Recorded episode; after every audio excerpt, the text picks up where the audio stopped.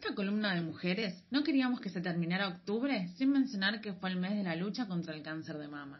Específicamente el día 19 de octubre es el elegido mundialmente para informar sobre esta enfermedad que ataca a millones de mujeres y para concientizar sobre la prevención e importancia de los controles anuales. Este año la conmemoración vino marcada por el COVID-19 y el objetivo es más que nunca prevenir, cuidarse y seguir controlándose. Ponerse el lazo rosa es el incentivo usado para fomentar el conocimiento de esta enfermedad y especialmente su prevención. El lazo rosa nació a principios de los 90, pero ¿sabías que en realidad el primer lazo no era de color rosa, sino que era de color melocotón o durazno? Todo comenzó en 1991 cuando la norteamericana Charlotte Halley, una superviviente del cáncer de mama, se decidió a repartir unos lazos distintivos que pudieran ayudar a concientizar sobre esta enfermedad.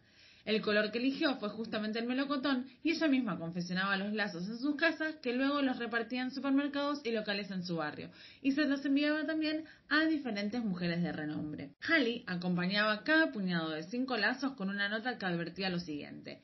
El presupuesto anual del Instituto Nacional del Cáncer es de 1.8 billones de dólares, de los cuales solo el 5% se destinan a la prevención del cáncer. Ayúdanos a despertar a nuestros legisladores y a Estados Unidos utilizando este lazo. Esta pequeña campaña tuvo mucha llegada, por lo que la editora de la revista Self, Alexandra Pini, y la vicepresidenta de la compañía cosmética, Estela Lauder, se percataron del potencial que podían tener estos lazos. Las dos le propusieron a Halley que su lazo formara parte de la publicación de la revista que iban a destinar a la concientización del cáncer de mama. Pero Halley rechazó la oferta porque consideraba que era una propuesta demasiado corporativa y comercial. Debido a este rechazo, el asesor legal de Pini y Lauder les aconsejó que eligieran otro color para no tener que pedirle autorización a Halley. Finalmente se decidieron por utilizar un lazo de color rosa para poner énfasis en la importancia de la autoexploración para prevenir el cáncer de mama y así fue entonces como nació el símbolo. El hoy icónico lazo rosa hizo su primera aparición en la edición de la revista de octubre de 1992.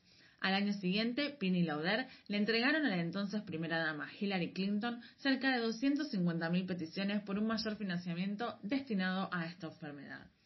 Los lazos fueron repartidos por primera vez en la carrera por la cura, en la ciudad de Nueva York. La marca Bond también comenzó a distribuirlos, recaudando alrededor de 10 millones de dólares para la causa en los primeros dos años. En adelante, el lazo rosado y el color rosa en general se convirtieron en un ícono mundial de esta causa, asumido de forma conjunta por las campañas que realizan todos los 19 de octubre las fundaciones, asociaciones, entidades y organismos que trabajan para generar mayor conciencia acerca del cáncer de mama. Escuchemos ahora con mucha atención cuáles son las recomendaciones del Instituto Nacional del Cáncer en Argentina. El cáncer de mama es una enfermedad causada por la multiplicación anormal de las células de la mama, que forman un tumor maligno. Se puede desarrollar en distintas partes del tejido mamario y es la primera causa de muerte por cáncer en mujeres en Argentina.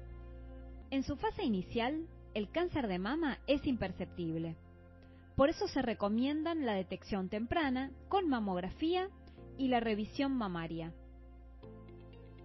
Sin embargo, la aparición de cualquiera de estos signos o síntomas requiere de una consulta médica.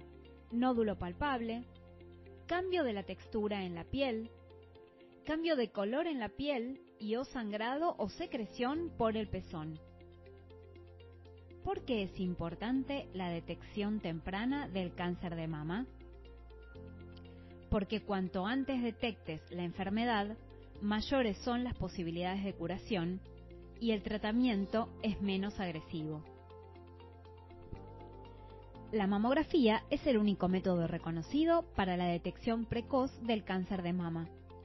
Consiste en una radiografía de las mamas que permite detectar el cáncer en su fase más temprana, cuando todavía es muy pequeño y no presenta signos o síntomas.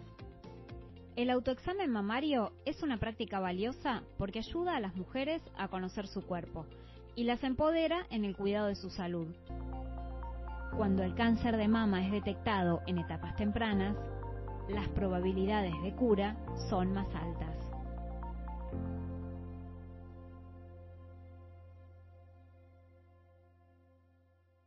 Bueno, y para ir cerrando la columna, no quiero dejar de nombrar a mi mamá, Gabriela, quien enfermó, luchó y sobrevivió a esta enfermedad que afecta a tantas mujeres. Así que por favor no te olvides de hacerte el chequeo anual porque podés salvar tu vida.